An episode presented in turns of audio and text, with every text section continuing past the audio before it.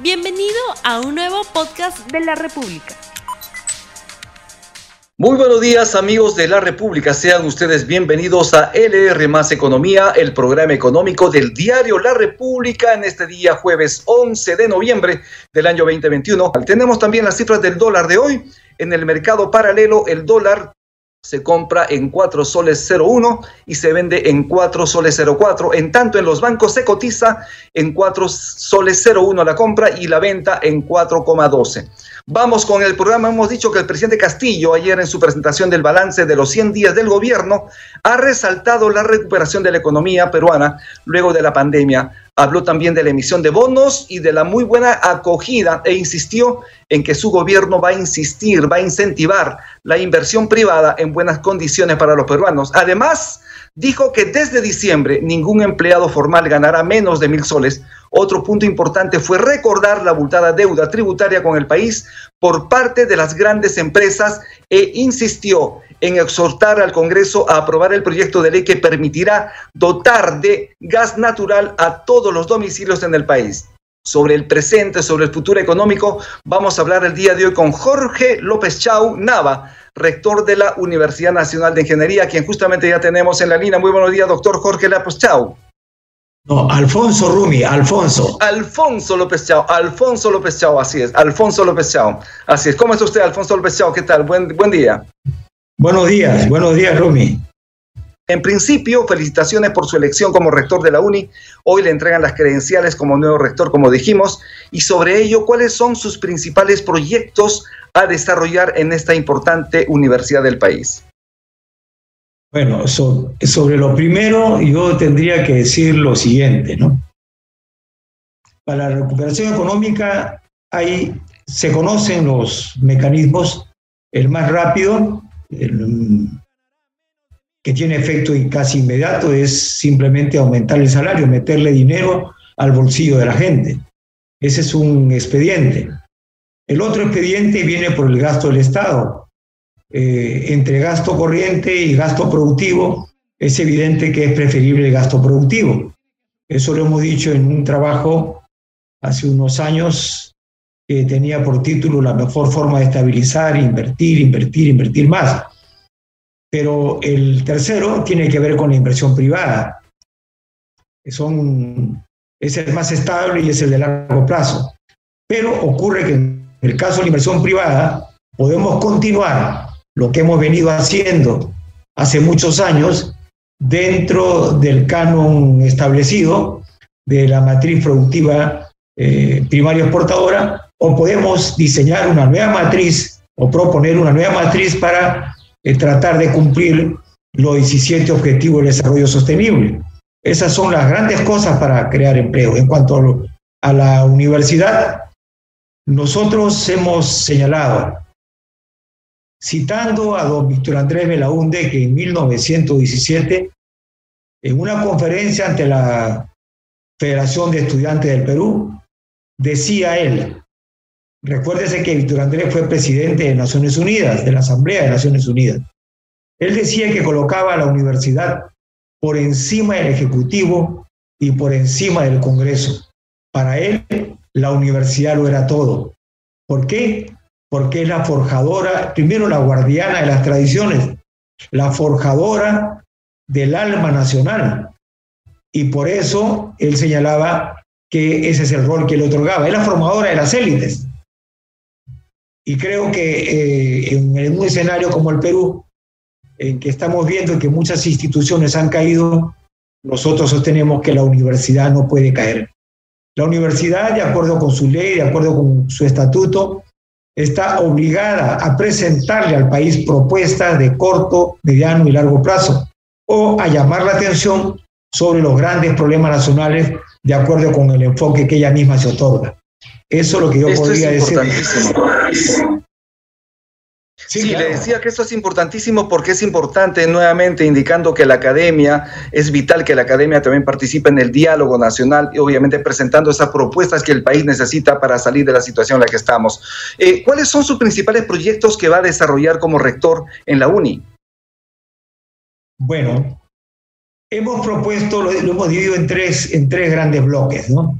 El primer bloque tiene que ver con un sistema integrado de gestión. Rumi, se conoce que todo el mundo critica al Estado, a las empresas del Estado. Casi nadie ha puesto un ejemplo positivo.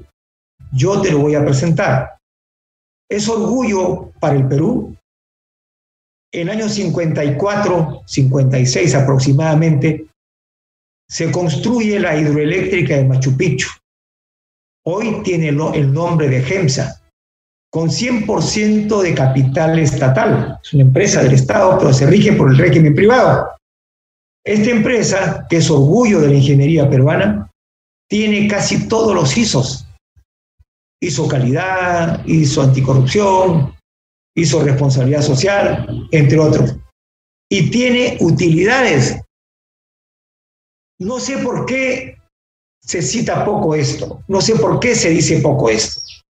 Entonces nosotros hemos tomado el ejemplo de, esta, de este sistema integrado de gestión para proponerlo en la UNI, que tiene que ver con la consecución de todos los ISOs que hemos mencionado. Adicionalmente, nuestra propuesta fundamental viene por cuatro pasos.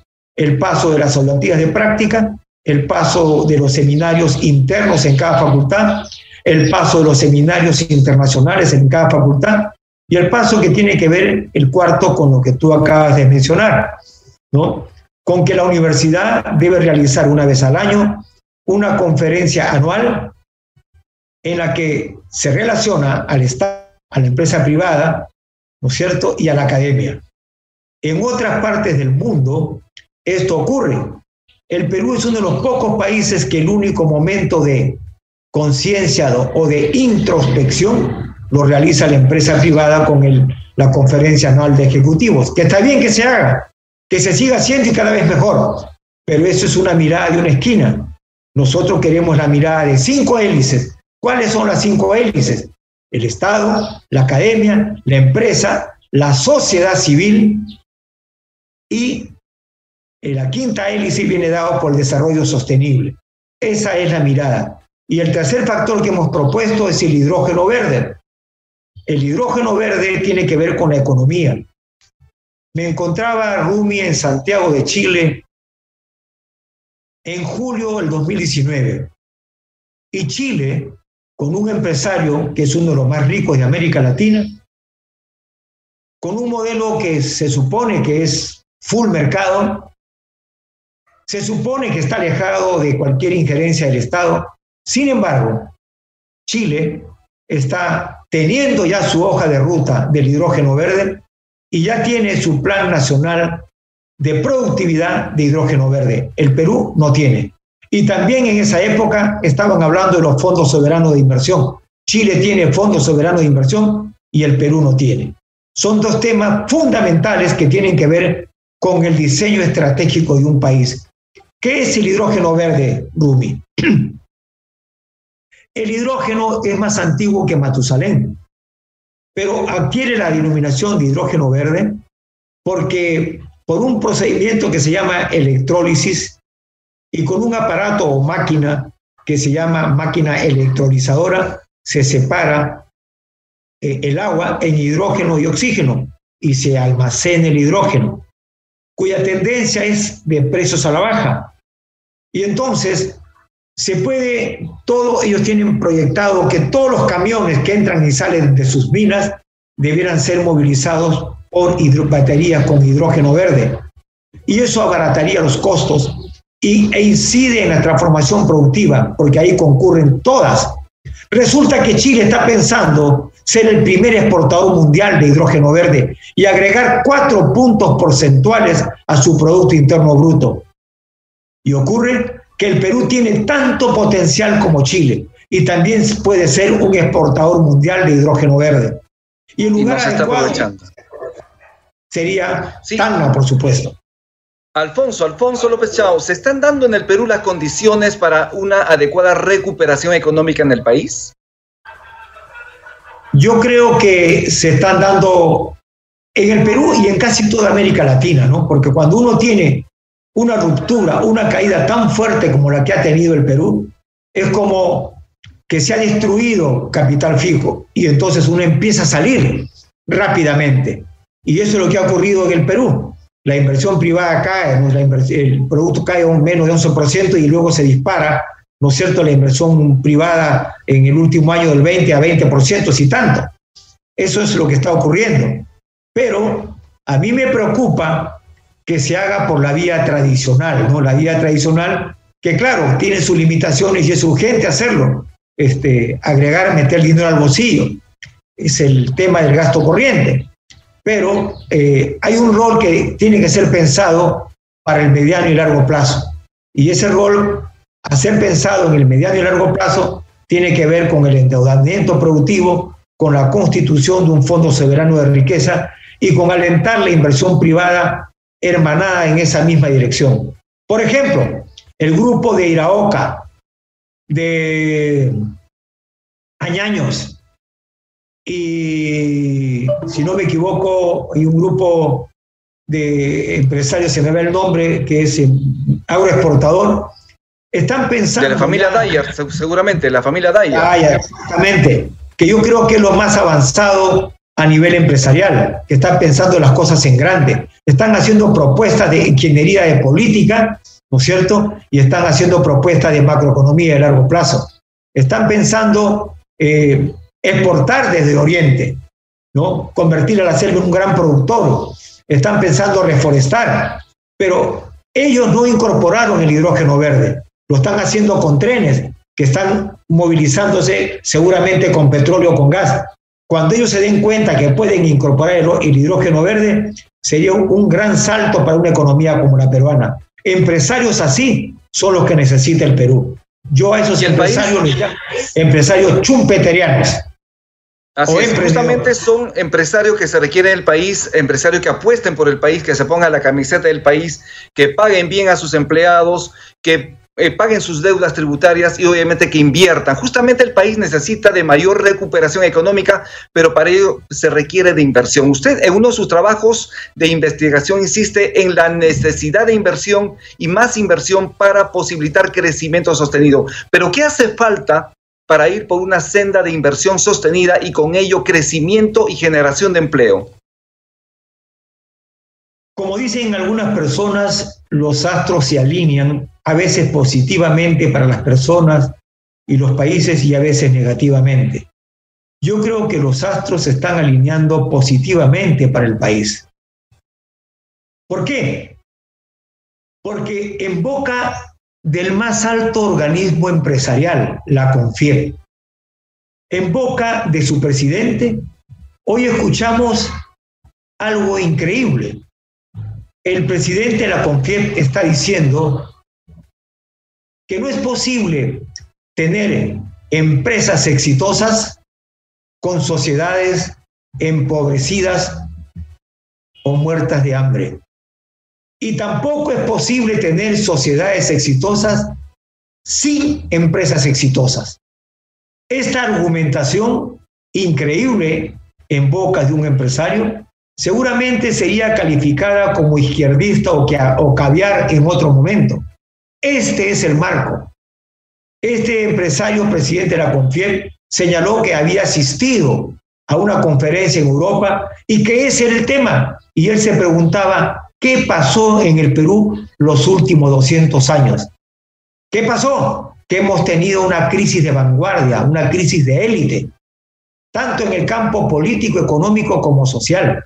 De manera que si la CONFIEP empieza a levantar esto, es un gran signo muy positivo. Alguna vez algún alto funcionario del gobierno yo le aconsejaba, diga usted que usted no es antiempresario, diga que quiere conquistar los mercados del mundo, conquistar los mercados del mundo para dejar esa estela de derrotas que a veces agobia el subconsciente peruano. Pero para conquistar los mercados del mundo.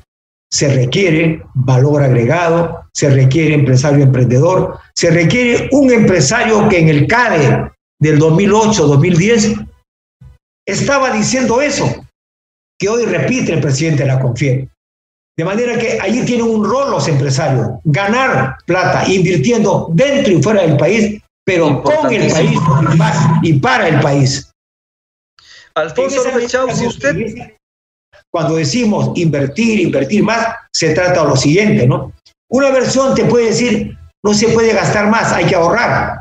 Esa es una versión. La otra dice, hay que gastar, pero se gasta mal. Pero se olvidan que hay una tercera alternativa, que es gastar más, crecientemente más, pero gastar bien. Gastar para sostener la cuenta corriente a largo plazo, gastar para generar innovación tecnológica. De eso se trata.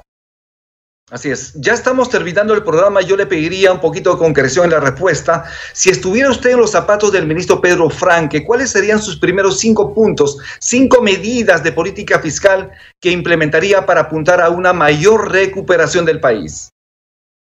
El primero, y creo que para mí sería el más importante de todos, es la conformación de un fondo soberano de riqueza.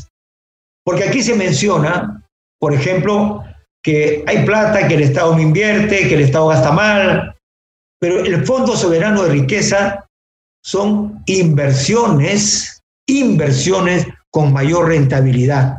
Chile tiene, el Perú extrañamente no tiene. Y lo que tendría que hacer el Perú es asesorarse por el Fondo Monetario Internacional para que el Perú pueda constituir un fondo soberano de riqueza. Eso significa que todo lo que tiene que ver con inversión se acelera. El Perú podría incluso hacer inversiones de carácter estratégico, como las tiene Chile, como la tiene Estados Unidos, como la tiene Francia.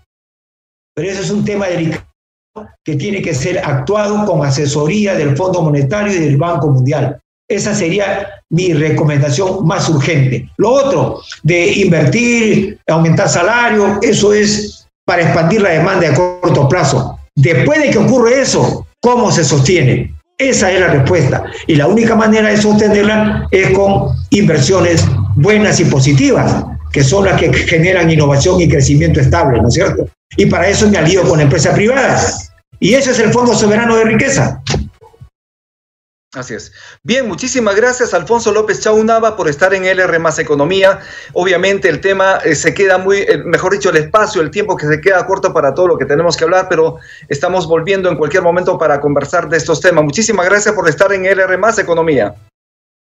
Muchas gracias, Rumi, por la invitación. Un abrazo a la distancia. Muchísimas gracias y le deseamos éxitos en su gestión como rector de la Universidad Nacional de Ingeniería. Usted a las once y media está recibiendo las credenciales como tal. Muchísimas gracias. Estuvimos con el doctor Alfonso López Chaunava, rector de la Universidad Nacional de Ingeniería, y nos vamos ya. Nos vemos el día de mañana. Tupananchis, Camo, Panecuna, Panecuna, Yactamasicuna. Que Dios los bendiga.